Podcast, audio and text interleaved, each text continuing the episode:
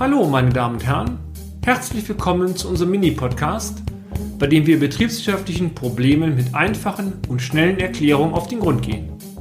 Ich darf mich kurz vorstellen. Mein Name ist Peter Scharf und ich nehme Sie nun mit auf eine kleine Reise durch die Welt der BWL.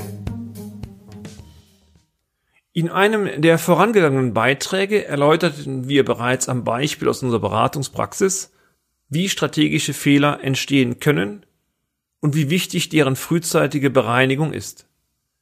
Es ging hierbei um ein Unternehmen aus dem Bereich Maschinenbau, welches sein Leistungsspektrum primär für die Automobilbranche erbrachte.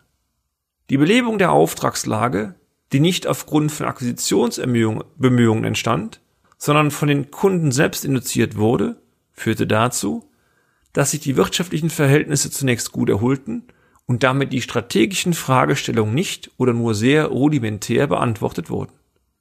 Lassen Sie uns noch einmal die wesentlichen strategischen Fehler fixieren.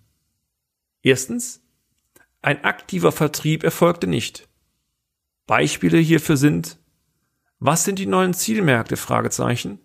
Wie kann ich professionell Neukunden gewinnen? Wie kann ein Vertrieb professionell kontrolliert werden?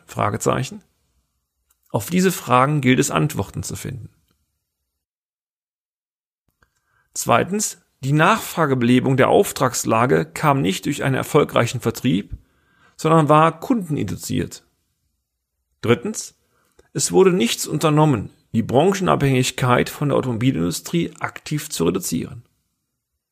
Viertens, es wurden keine Maßnahmen eingeleitet, die defizitäre Sparte Maschinenbau entweder endgültig zu schließen oder aber anderweitig auszulassen bzw. zu verkaufen oder zu verpachten.